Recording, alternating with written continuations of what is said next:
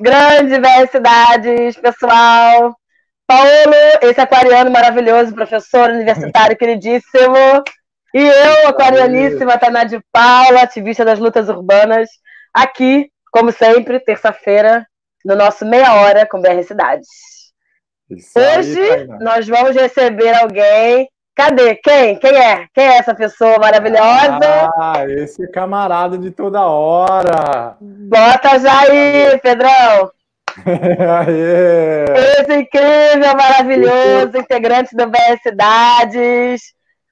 Maravilhoso professor, integrante do LabIab, da FAUSP, nosso queridíssimo integrante do núcleo BR Cidade de São Paulo, também ex-secretário de Habitação do município de São Paulo, crush dos arquitetos e urbanistas desse país, crush intelectual, político, afetivo. Este, essa figura aqui, João Vittaker. João, bem-vindo! Obrigada demais pelo convite, pelo aceite do convite. Obrigado. Bom, não, não é nem aceite com vocês, eu não posso não, não aceitar. Ele é intimado, ele é intimado, ele não tem essa, é, intimado, é. tem essa possibilidade. Eu estava aqui pensando se eu ia contar como primeira coisa dessa entrevista que antes de entrar ao vivo vocês ficam fazendo uma dancinha, vocês dois. Mas eu acho que eu não vou falar para não queimar a entrevista e ficarem me batendo de cara. Então vou fingir que eu não falei nada. Eu adorei, adorei, adorei. Bom, obrigada demais por estar aqui, João. Eu sei que tua agenda é corrida, falar. Para quem não, é, não conhece João, João é uma das grandes referências do urbanismo, da discussão de planejamento urbano, de cidades ju justas e da agenda positiva e propositiva que nós temos hoje no Brasil, na América Latina, quiçá no mundo. Então, é uma honra tê-lo aqui ao lado na nossa bancada discutindo este Brasil. E a gente começa, João, discutindo e perguntando para você. A gente sabe que você publicou recentemente um texto que reflete muito esse contexto adverso, não só da discussão urbana, mas a discussão do contexto brasileiro à luz da pandemia do coronavírus. Como é que a gente vai falar de uma não reflexão sobre o que a gente conseguiu construir sobre as nossas cidades nesse pós-pandemia, que está em disputa. Queria que você falasse muito sobre isso. A gente fala de um novo normal, nós falamos sobre novas regras né, em relação ao comportamento, ao circular na cidade. A gente tem discussões aí acontecendo nas cidades do norte sobre formas de isolamento, outras formas de mobilidade ativa na cidade, mas a gente ainda tem aqui, na periferia do capitalismo brasileiro, um gargalo, um teto ainda a ser alcançado sobre uma agenda urbana que, de fato, elimina as desigualdades. Fala um pouco sobre isso para gente. Bom, é, é, eu Quanta coisa. Eu, eu acho que a, a, eu acho que a coisa que está me preocupando de verdade nesse momento, e por isso que eu escrevi o texto que você citou, que está lá no meu blog. Veja o meu blog. É, Blogueirinho! É, é, e vai sair, acho que no A Terra Redonda também, a Terra Redonda, é, é que, na verdade, eu observo uma movimentação, porque assim, primeiro, o Covid ele, ele, a gente quando discute, a gente tem que lembrar que a gente está no país continental. Então a gente está falando de uma coisa em São Paulo, no Rio, mas de repente lá no Rio Grande do Sul já está diferente, porque está chegando agora, então são fases um pouco diferentes. Mas invariavelmente todo mundo caminha para a mesma coisa, que é um progressivo, é, vamos dizer, é, tranquilização da situação no meio mais rico, né? Enquanto que a pandemia se desloca para os, os bairros pobres. E ela se torna mais invisível do que ela já é, porque nos bairros pobres é que está a subnotificação maciça, que no Brasil se diz que é cerca de 10 vezes maior do que o que tem de números. Né? Eu, eu cito no artigo uma geógrafa amiga minha que trabalhou comigo na SEAB, a Fernanda Pinheiro, que fez um, um estudozinho, e a partir do DataSUS em São Paulo, por CEP, mostrando que no Morumbi, de cada 42 pessoas que são é, diagnosticadas, é, uma morre.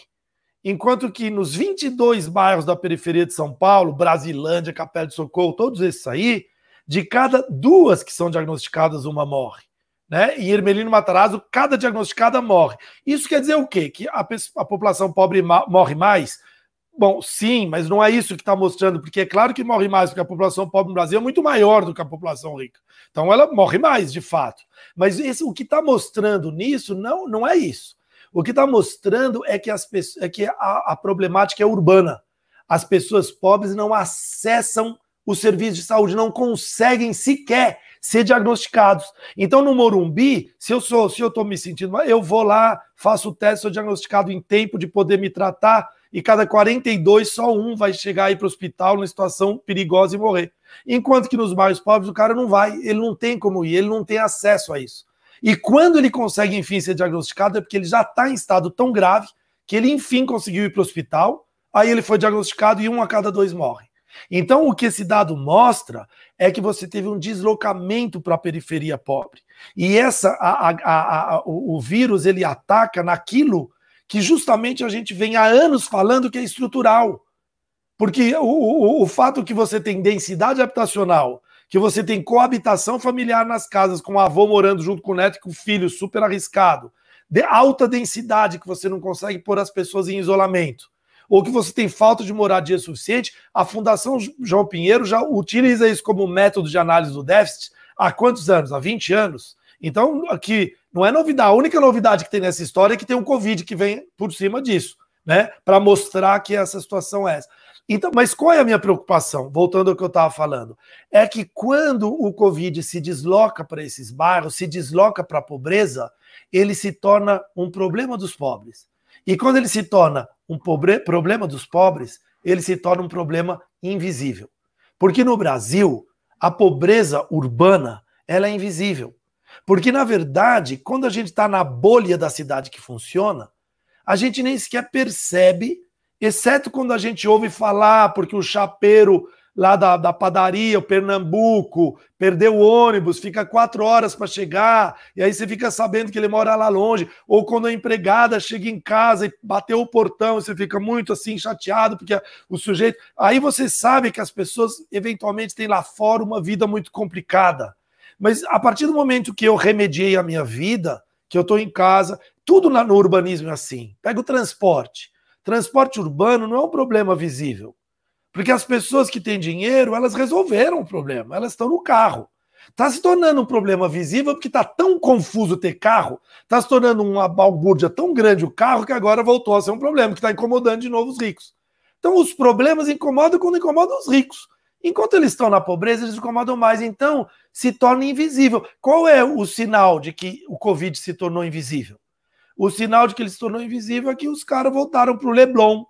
Vai tomar a máscara, vai tomar, né? Voltaram, voltaram aqui na Avenida Sumaré, aqui em São Paulo, voltaram a correr, estão lotando os Quer dizer, para essa turma não tem mais Covid. E aí a gente se iguala, ou a gente percebe o quanto o discurso do Bolsonaro era esperto. A gente acha que o Bolsonaro é burro, né? O quanto era esperto. Que ele percebeu desde o começo que esse ia ser o movimento. E aí qual o problema disso? O problema é que aí vem a turma falar: não, vamos ter um novo normal. Bom, o novo normal é o normal, só que usando máscara. Ou seja, qual é o normal? os pobres se ferrando e os ricos se safando. E aí nós vamos continuar de novo nessa velha ladainha. E para que, que vai ter servido a gente ter 100 mil mortos, que a gente já vai chegar daqui a pouco no Brasil? Né? Quer dizer, a, a gente está em 80 mil, a gente já passou em 20 mil os mortos da guerra do Vietnã em 10 anos, americanos na, na guerra do Vietnã em 10 anos. E é, é tão pouco importante que faz dois meses, sei lá quanto que a gente está sem ministro, ninguém acha que isso é errado. Se achasse, já tinha acontecido alguma coisa, não se, nem sequer se fala mais nisso. No jornal, tá tudo tranquilo ali. Então, esse que é o problema do Brasil. O desabamento, a tragédia do, da barragem que quebra é, e, e mata um monte de gente, o soterramento, a inundação, não são problemas reais para a classe, para o andar de cima que decide são problemas da invisibilidade. E o Covid se tornou mais invisível do que ele já é. Então eu estou muito preocupado, por isso que eu escrevi esse texto. Porque eu acho que a gente precisa, nesse momento, a luta é evitar que a gente caia nesse nessa ladainha do novo normal. A gente tem que aproveitar a gente tem que fazer aquilo que a, aquela Condoleezza Wright, que era uma chefe, uma, uma secretária de Estado dos Estados Unidos, quando teve o tsunami, ela teve a, a, a coragem de ir lá no, no Japão, sei lá onde, né, em Filipinas, falar assim: temos que aproveitar esta oportunidade do tsunami que matou milhares de pessoas para a partir dele reconstruir e crescer. Então, claro que não é uma oportunidade, mas a gente tem que usar isso como uma oportunidade política para radicalizar o discurso. Falar, meus amigos, o que está sendo mostrado pelo Covid é aquilo que a gente vem falando há anos. Não tem nada de novo. Não tem nada de novo. Tá, tá mostrando que a gente a nona, décima, décima primeira, a gente é a décima segunda, a gente era a oitava na época do Lula, vale lembrar. Economia do mundo. E a gente tem cidades inteiras que ainda não tem saneamento. Tem Belém tem 13% de saneamento, Joinville tem 30% de saneamento, São Paulo tem 96%, mas apenas é, é, é, 40% não é sequer tratado. Então, nós somos um país que, ao mesmo tempo, provoca nos seus bairros nobres, o nome é ótimo, né? Verdadeiras Suíças, né? Mas, ao mesmo tempo, nós somos países africanos, nós somos um país africano, no, no sentido do, do Os mesmos indicadores, às vezes, sim. Os mesmos indicadores. Então, é terrível. Então, o nosso momento agora, crucial, politicamente falando, é não deixar que o novo normal normalize e banalize, assim como o Bolsonaro vem tentando fazer desde o começo, o Covid e as mortes do Covid que mataram essencialmente a população pobre, a população negra, a população que sempre é dominada e no Brasil subjugada, né? João, o...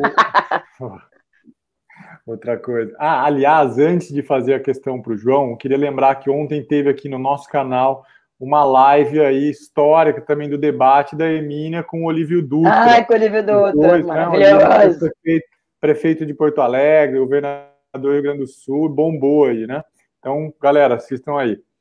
Uh, João, o que a gente vê nos últimos anos também é que uh, a gente chama de política habitacional um pretexto para reativar o mercado imobiliário. Né?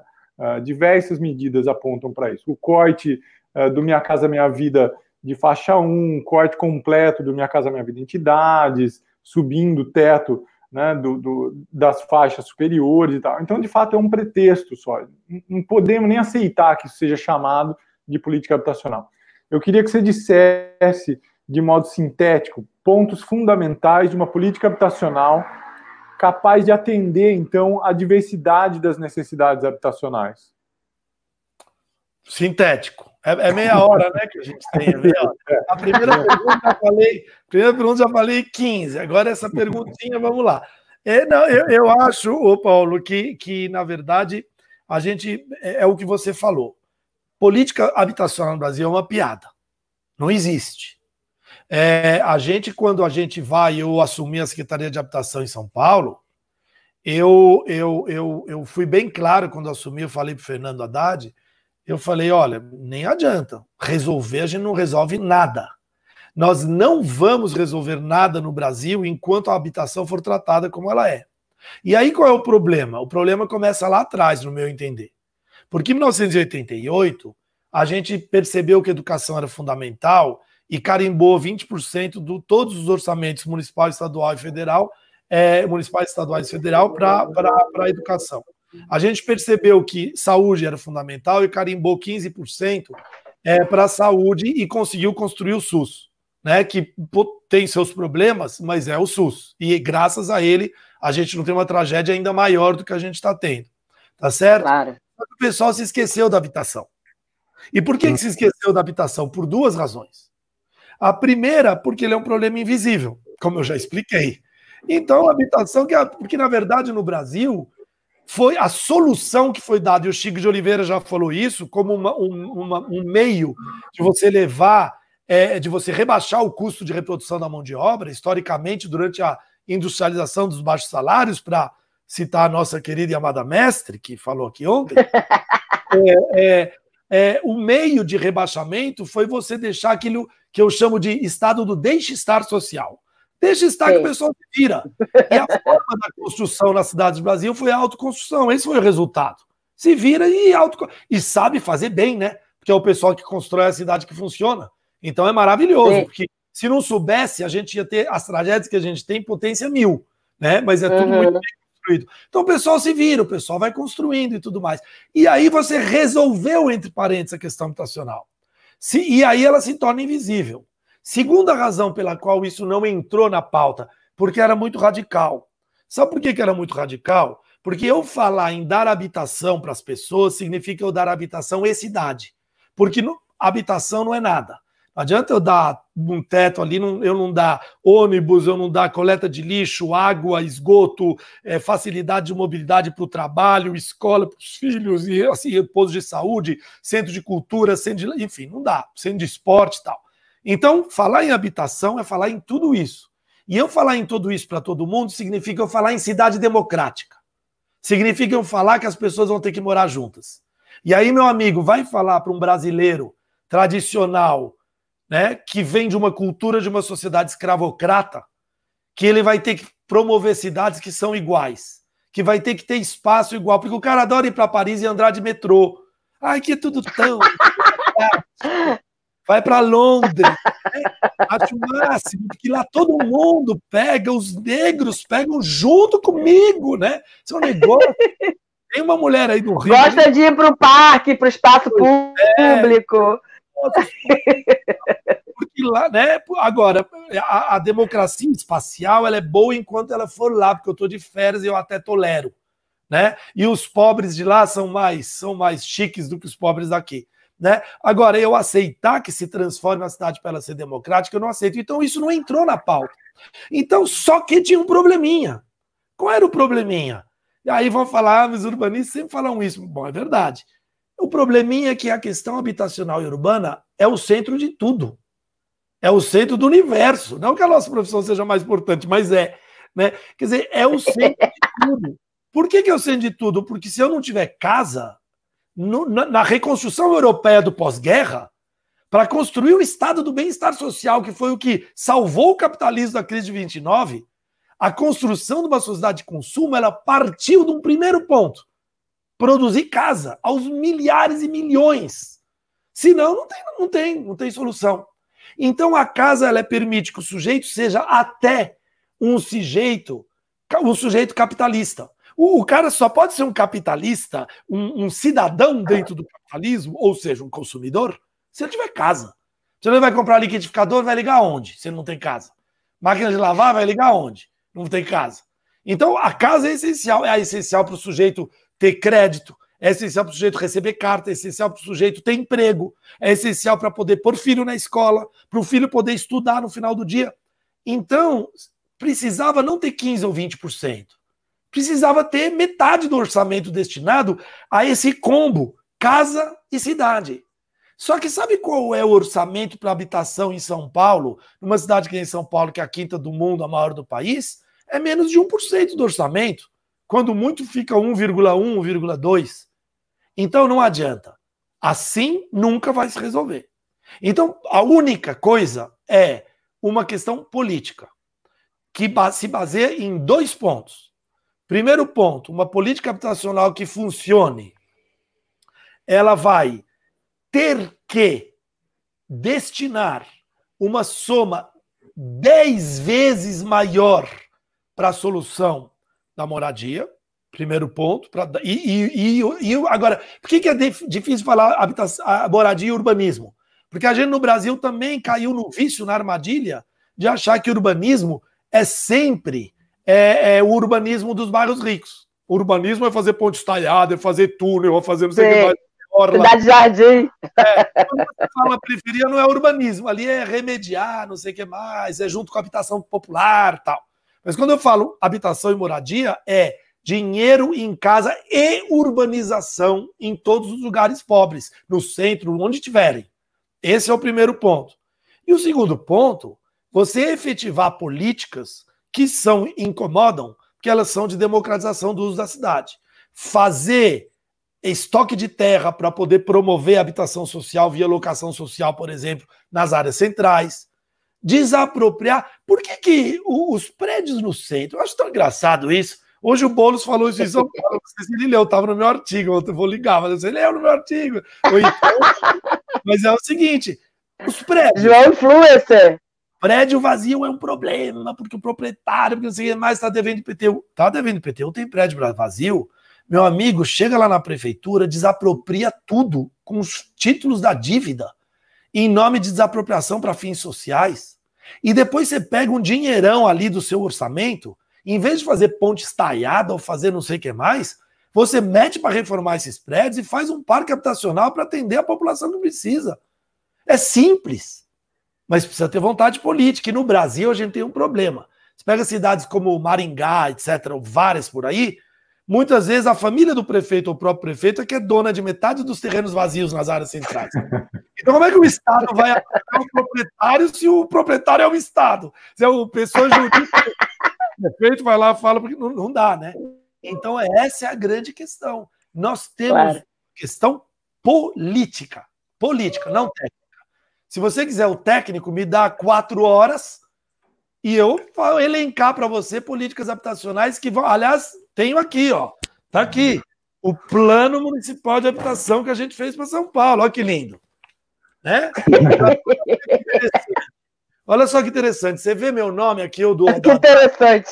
Ó, ó, não está escrito nem João Whittaker, nem Haddad, está escrito nada.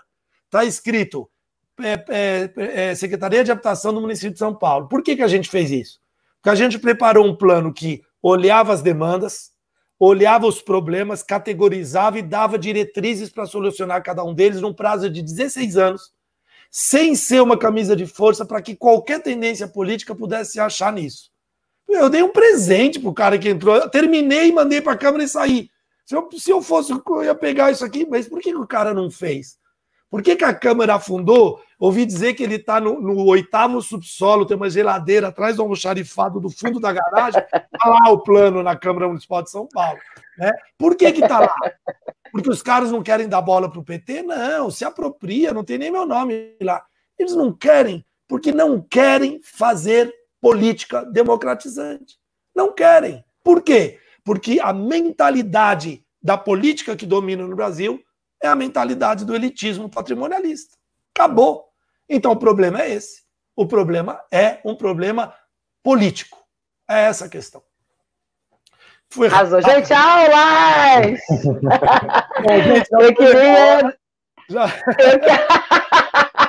Maravilhoso, muito bom. Não, nada disso. A gente vai já já chamar a agenda. Mas antes, João, é, queria conversar com você sobre a nossa agenda de assistência técnica, a ATIS, né, que a gente conseguiu popularizar, pelo menos dentro do campo aí da arquitetura e do urbanismo.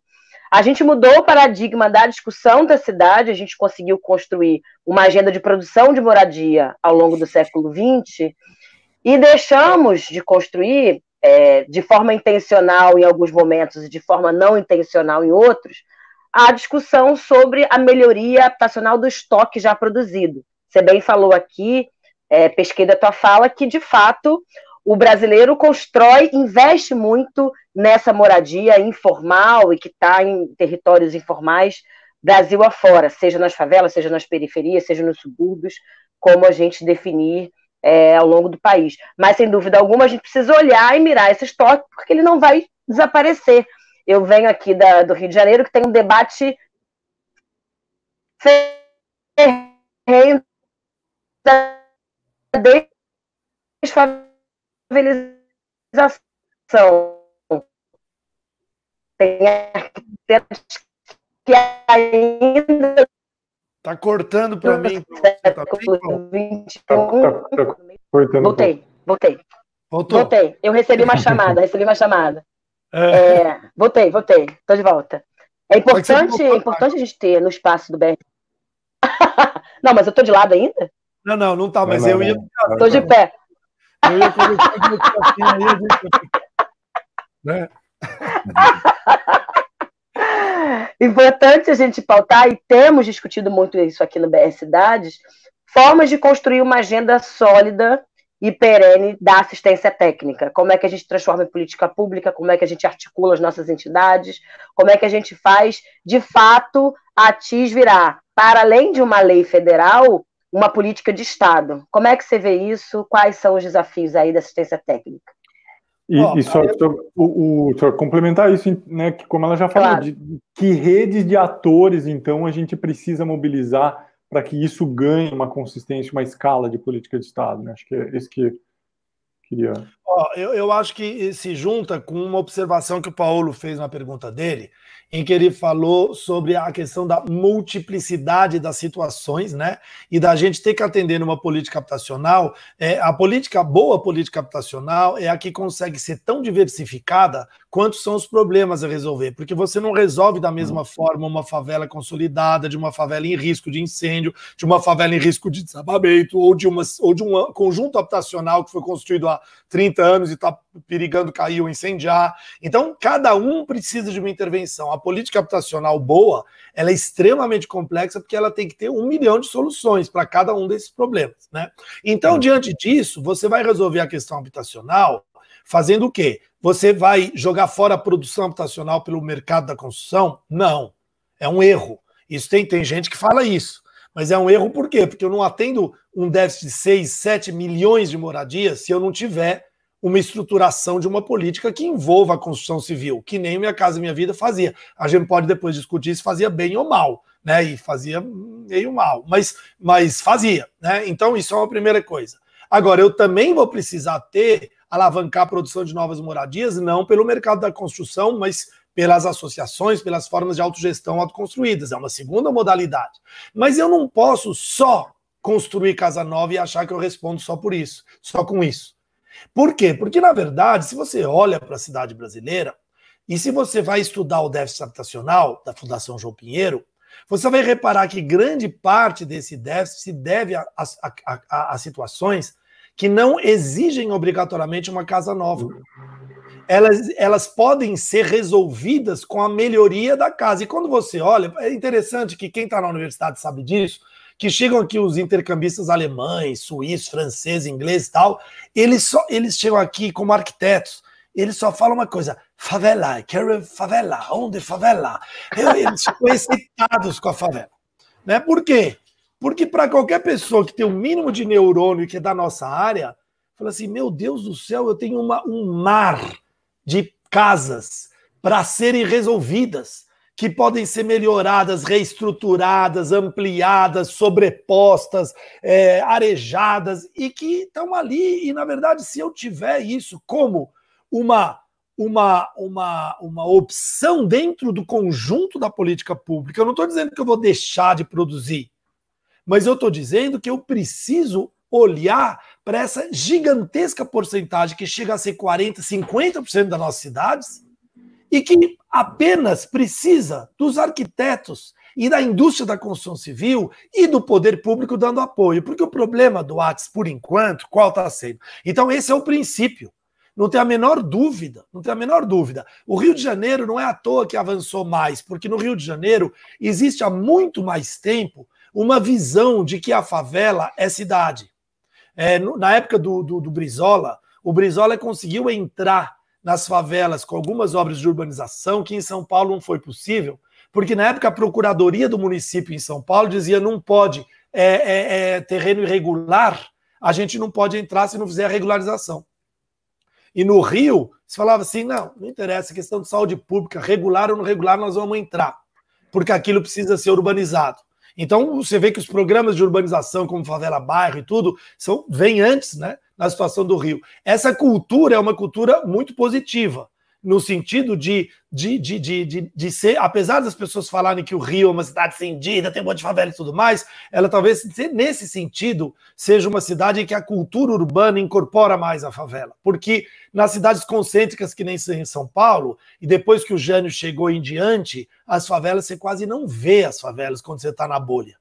E no Rio elas estão, elas são partes pulsantes da cidade. Muito uhum. embora também não veja ali o complexo da maré quando vai embora ali, né? Mas você vê muitas também, né? Então, é, é, eu acho que existe essa ideia de você transformar o bairro, de você transformar esse bairro. Mas não é só transformar o favela bairro, ele só fazia urbanização no começo. Não dá, uhum. você tem que fazer urbanização, você tem que fazer melhoria habitacional e você tem que fazer também provisão de moradia nesses lugares. Quando eu tava, a última proposta que eu fiz para o Haddad, antes da gente sair, e que a gente ia fazer, foi o seguinte: falei, olha, ô, ô, Fernando, vamos fazer o seguinte: a gente vai pegar todas as áreas precárias da cidade de São Paulo que são, tão, já foram demarcadas em ZEIS. E a gente vai fazer duas licitações.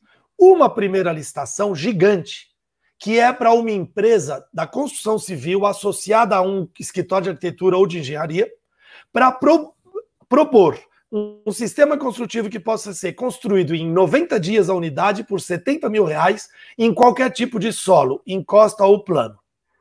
E seja modulável de 4 hum. a 200 unidades. E depois a gente vai abrir vários editaizinhos, concursozinhos, para em cada lugar desse a gente contratar uma assessoria técnica, hum. engenheiros ou arquitetos, para eles fazerem o plano de urbanização que compreenda, um, melhoria habitacional, e dois, a inserção pontual, a inserção de costura, a inserção né, é, é, é de acupuntura de, de, desses predinhos que você liga para a empresa que ganhou a, a, a, licitação, fala, fulano, aqui ó, são oito casas aqui, quatro ali, 25 ali, e lá em cima a gente vai fazer um predinho com 80 e a gente resolveu esse bairro melhorando tudo que podia, provendo habitação igual, mas bem inserida na malha, pra, quando precisou e assim por diante. Né? Agora, você falou certo, Paulo. A questão é que qual é o problema ainda do Atos? É que ele ainda está na fase de uma luta interna nossa, dos arquitetos, que por, pela, pela maravilhosa ação de todo mundo que eu conheço está envolvido nisso, né? Você, Tainal, aqui em São Paulo, o Caio Santamor, a Karina, estão lá na FAO batalhando por isso, um monte de gente, né? O pessoal das assessorias de mutirão e tudo mais. Nós conseguimos pegar uma brecha e ganhar, porque também é todo mundo muito bom, né? Quem é de esquerda é bom. Então ganhou as estações. fazia. Ganhar, entrava lá, fazia projeto, né? E aí ganhou, e aí teve um dinheirinho que veio do CAL, muito bem-vindo para poder começar a fazer propostas e trabalhos, etc. e tal, a gente conquistou esse espaço. A gente está começando a mudar um pouquinho a cabeça dos arquitetos e urbanistas.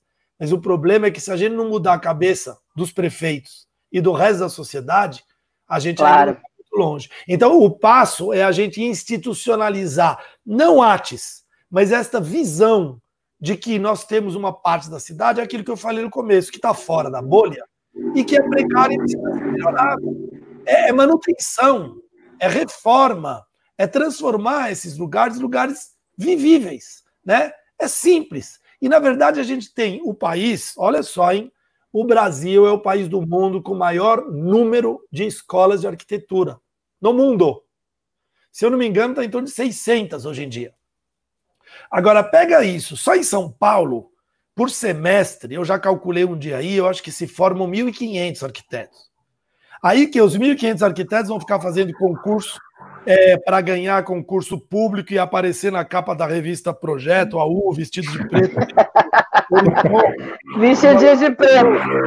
É, eu acho que é legal. Eu tenho grandes amigos que são arquitetos assim, mas vamos convir que isso é para poucos, né? Porque são poucos projetos que são ofertados para se fazer esse tipo de coisa.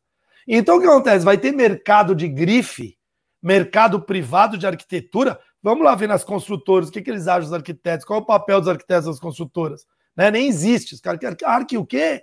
Né? Ou então eles inverteram a formação, eles contratam um estudante de arquitetura no segundo ano da faculdade, botam ele como estagiário e eles formam o cara. O cara chega na faculdade e fala assim: professor, não vou poder fazer prova e nem porque eu, eu tô com muita entrega lá na empresa de onde eu sou estagiário. Se ele inverte a, a né, a, a, prioridade. Então, na verdade, os arquitetos, quer dizer, a, você tem uma legião de arquitetos que se forma no Brasil e que está disponível para poder fazer isso. Quando eu era secretário, eu pareço aqueles políticos antigos. Quando eu era secretário, secretário eu, eu ia propor uma coisa. Eu ia falar que a SEAB ia pagar, ia fazer um editalzinho, um concurso, ia selecionar 20 arquitetos por subprefeitura, todos eles com no máximo cinco anos de formado para eu dar emprego para jovens arquitetos. E eu ia fazer um cadastro na subprefeitura para eles ficarem disponíveis com hora técnica paga pela SEAB para atender demanda da população daquela subprefeitura. Então o sujeito ia lá, que nem ele iria num posto médico, só estou com um problema em casa, tá com isso, vazamento, isso aqui mais, estou com medo estrutural. Posso ter o serviço de arquiteto? Pode sim. Então vamos lá. A gente, a gente paga, a SEAB paga a hora, o sujeito vai lá, telefona, tem uma lista, ele é cadastrado e ele vai. Né? Então eu acho que são essas essa é a institucionalização que a gente precisa que a gente precisa ter. Ô, Tainá, aqui nos comentários já te lançaram para a prefeita, eu estou apoiando. tô fora, tô fora. João, fica aí, fica aí, que temos que chamar fica aí, João. o Pedrão e a Karina para falar da agenda, hein? Cadê esse povo?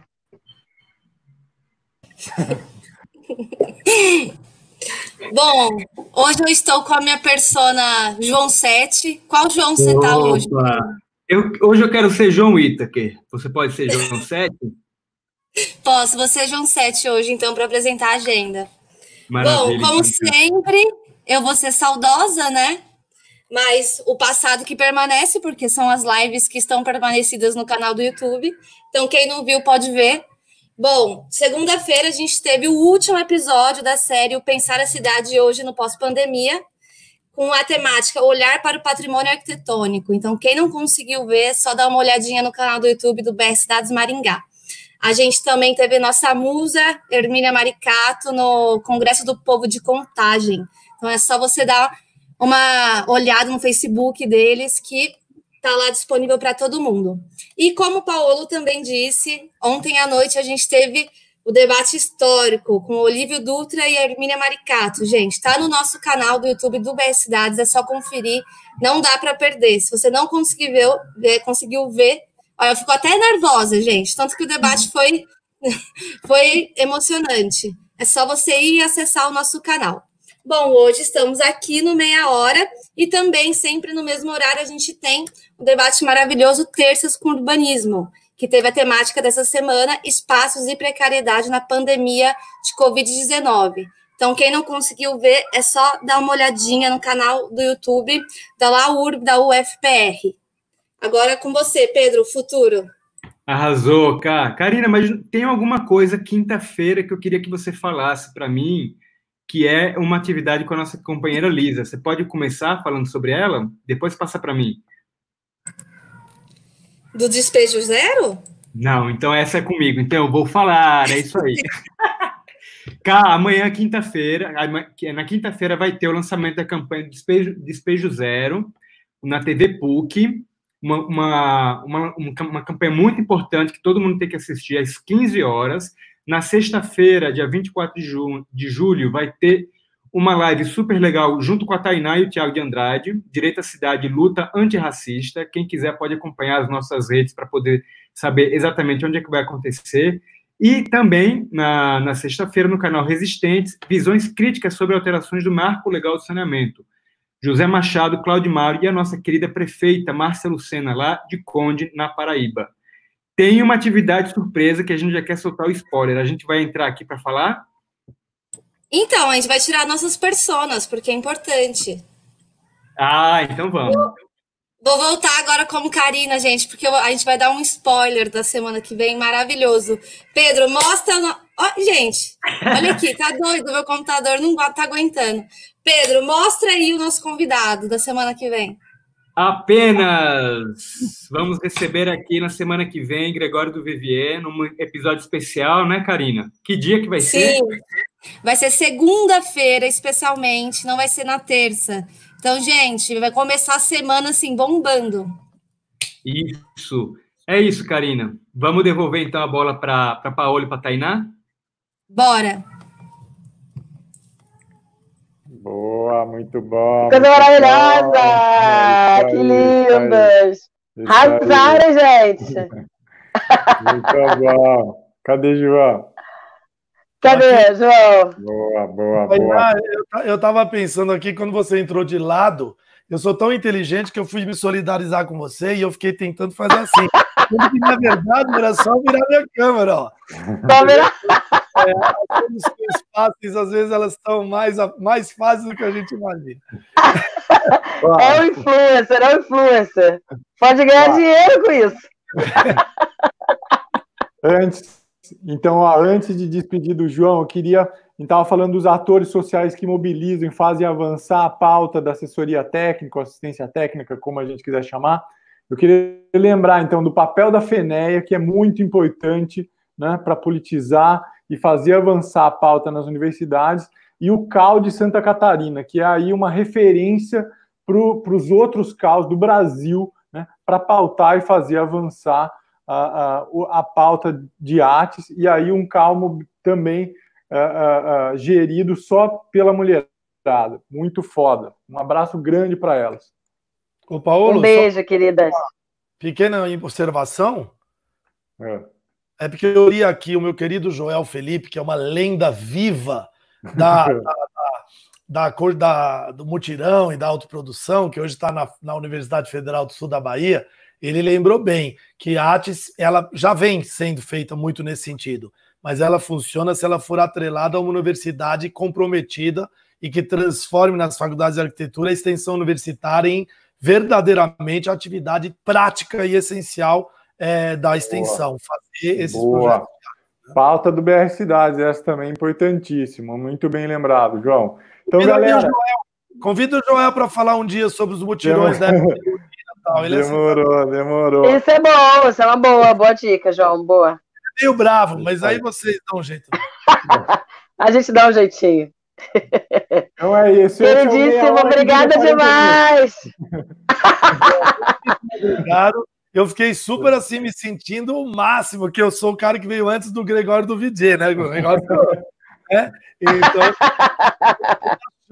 quando perguntaram assim, você fez aquela live, qual aquela que era eu e logo depois o Gregório do Vidier? Ah, é, foda Então, super obrigado. Eu acho que vocês estão bombando e não é à toa, porque está muito legal. É, a gente fala. É, é, tem um, alguém que. Eu acho que eu que fiz essa piada, na verdade, eu, quando eu fazia palestras por aí, na, nas épocas em que existiam palestras, é, eu sempre falava, porque eu falava, fazia uma piada e o pessoal ria muito, né? E eu falando assim, que as pessoas morrem, porque não sei o que mais, porque um desastre urbano, as pessoas morrendo de rir, porque eu fazia piadinha. Aí eu falei, no Brasil não é não é, é, você faz um não é stand-up comedy, é stand-up tragedy, né? Então nós estamos aqui stand-up tragedy, pelo menos a gente a gente um pouco, né, e vê isso com bom humor, mas são temáticas seríssimas e o BR Cidades está bombando, né, graças a vocês. No meu artigo de hoje, eu falo que eu só não sou pessimista porque eu acredito que a população jovem que viveu os anos Lula, vamos ser sinceros, que viveu de 88 Exato 2014, um outro Brasil, você pode falar o que quiser no ouvido delas, elas se criaram numa outra realidade e sabem que pode ser diferente. Essa geração está chegando para tirar a velharada, que nem eu, ali do poder, ali de Brasília e tudo mais. E vocês estão nessa geração de novos, não estão na minha, não. Então, ah, nós temos esperança, que vocês é que vão mudar isso aí já já. Só estou querendo que apressem. Mas orgulho dessa moça. Eu já estou mais lá para a turma da Hermínia já. Beijo, gente. Pode Muito reclamar com a gente, que a gente acelera. Obrigada demais, João, querido. Arrasou. Beijo, gente.